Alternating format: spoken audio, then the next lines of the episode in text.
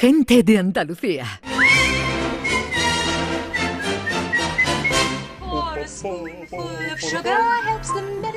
Bueno, nuestro director nos trae una novedad para esta temporada que nos gusta mucho, luego la presentaremos. Ahora lo que sí hacemos, como habitualmente, un repaso a la actualidad del cine, lo que nos trae y por supuesto los estrenos de la cartelera. Así es, y como noticia, bueno, el verano se acaba y se acaba con un triunfador absoluto en el planeta. Es que el verano se acaba, Ana, como, como lo empezamos, porque lo empezamos hablando casi de que se estrenaba Top Gun Maverick, que era número uno en taquilla, y, empezamos ahora en septiembre con Top Gun Maverick número uno en taquilla en Estados Unidos, que sigue número uno, ¿no? Wow. O sea, eh, es un exitazo que lleva. Esto parece que estamos en los 80, en los 90, cuando las películas duraban tres meses, cuatro meses, cinco meses en cartel. Top Gun Maverick lleva casi seis meses, ¿no? Eh, entonces ha sido un triunfo arrollador. Pero no le basta a Tom Cruise con esto, porque es que el otro día se filtró una cosa que quiero que escuchéis al principio y os lo explico.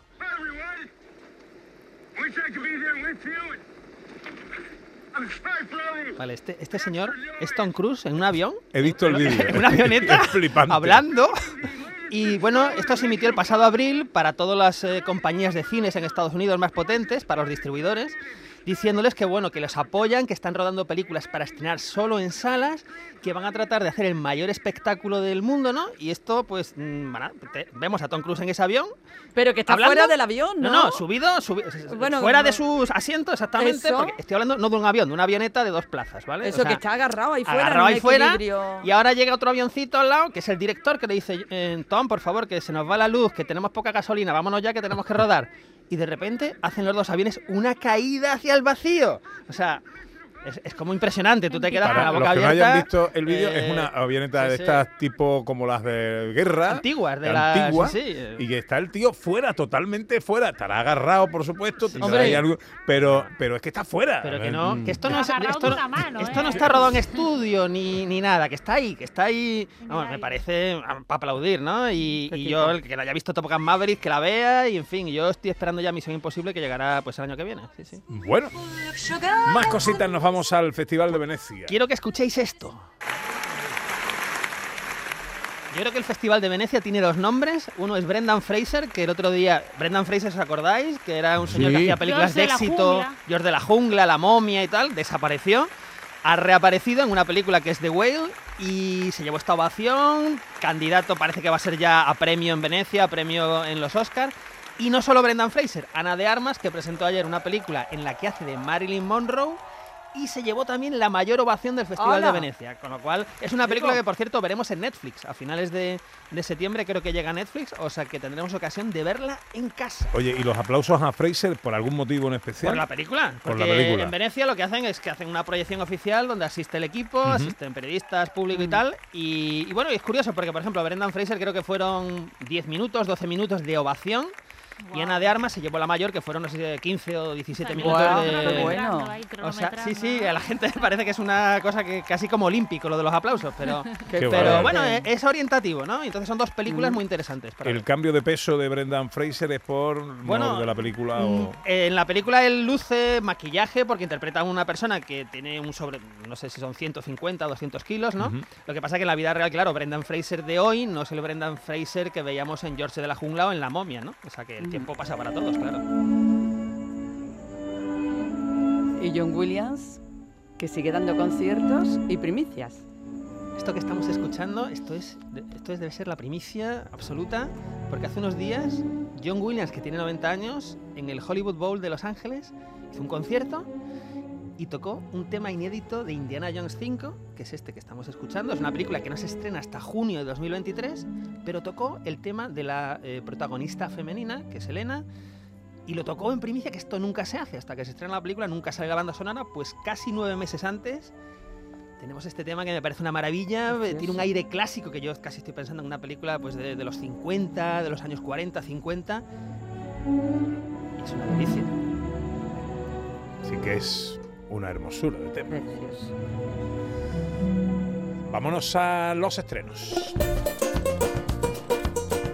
Rápidamente, director. Pues muy rápido, em- empezamos con una película que a mí me provoca particularmente mucho miedo, pero no es de miedo, es una comedia romántica eh, protagonizada por Josh Clooney y Julia Roberts que se llama Viaje al Paraíso.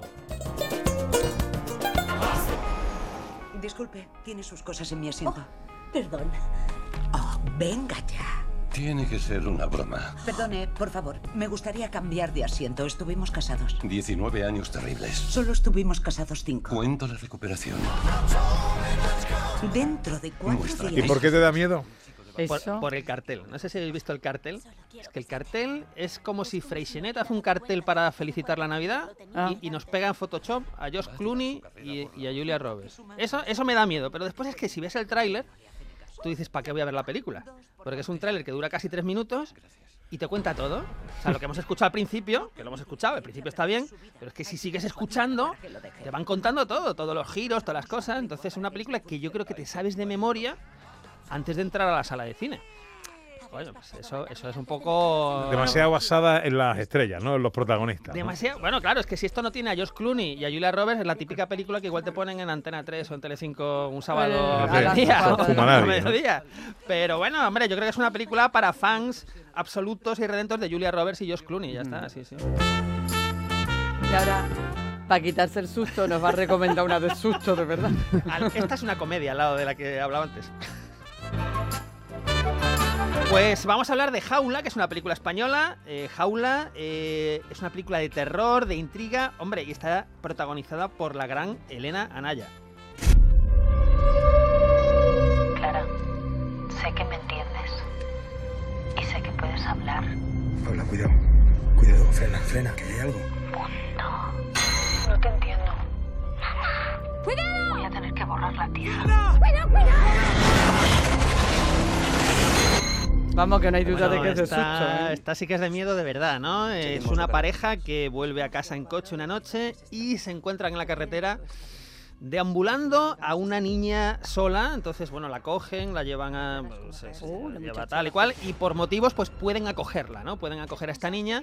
Pero ¿qué pasa? Que esto es una película de terror, entonces, bueno, pues van a pasar cosas. Es una película dirigida por Ignacio Tatay y producida, ojo, por Alex de la Iglesia, con lo cual Oh. además tiene un reparto de secundarios con Eloy Azorín, con Carlos Santos, en fin, yo creo que esta película es muy interesante, sobre todo para los fans. Que se han llevado a casa susto. a la muchacha de la curva. Y un tercer estreno del que nos quieres hablar. Pues después de comedia romántica, después de terror hispano, vámonos con terror eh, americano, una película que es una secuela que se llama La huérfana, primer asesinato. Otra niña y susto. Otra ¿Qué niña. hace él aquí? Hemos encontrado a vuestra hija. Está viva. Prepárese para los cambios. Tenemos una terapeuta infantil que trabajará con ella. Cuatro años es mucho tiempo. Lo que necesita ahora es a su familia. Cariño, Bueno, yo lo que quiero recomendar es sobre todo la, la película anterior, eh, que es La huérfana, eh, porque esta es una secuela, La huérfana, que era- estaba dirigida por el español Jaume Coleserra, es una película muy divertida, muy buena y que tiene un final de esos que te quedas clavado en el Cuando en tú el dices asiento. divertida, es mm, divertido para, que le gusta, para los Bueno, que les gusta no, el susto. que no te vas a aburrir, eso. Ana. Vale, Tú vale. te la pones, igual lo pasas mal, no te digo Pero que no te vayas va a a pasar reír. bien. Reírte no te va a No, reír. bueno, reírte no mucho, la verdad. Pero aburrirte te garantizo que no te aburres, te garantizo que no te duermes, te garantizo que tienes los cinco sentidos en la película y cuando al final pasa lo que pasa, que no voy a contar, porque claro, si Hombre. lo cuento ahora, la secuela no sé si va a quedar un poco tal. Bueno, pues eh, es que te quedas con la carne de gallina, ¿no? Entonces, bueno, yo creo que esta es una película sobre todo para los que hayan disfrutado con la primera parte. En la tele que ponemos, A mí me encanta, Pepe, que se mantengan las buenas costumbres y las buenas costumbres después del verano se siguen manteniendo. Western. Porque hoy a las 3 y media en Canal Sur Televisión tenemos un western, un western del año 66, americano, por supuesto. Y además muy interesante porque es un remake de La Diligencia, la película clásica de John Ford con John Wayne que todos conocemos. Pero no es tan conocido este remake del año 66 que se llama Hacia los Grandes Horizontes. Bueno, esto es en España porque en, en versión original se sigue llamando La Diligencia, pero aquí se ve que le cambiaron el título para que no se repitiera. Entonces, Hacia los Grandes Horizontes, eh, un western muy atractivo. ¿Por qué? Porque además tiene un reparto donde está Bing Crosby, Anda. está Anne Margaret, está gente como Van Eflin, secundarios que mm, eh, reconocemos de los años 50, años 60. Entonces, el que quiera revivir esta historia clásica de la diligencia, pues hoy a las 3 y media en Canal Sur Televisión.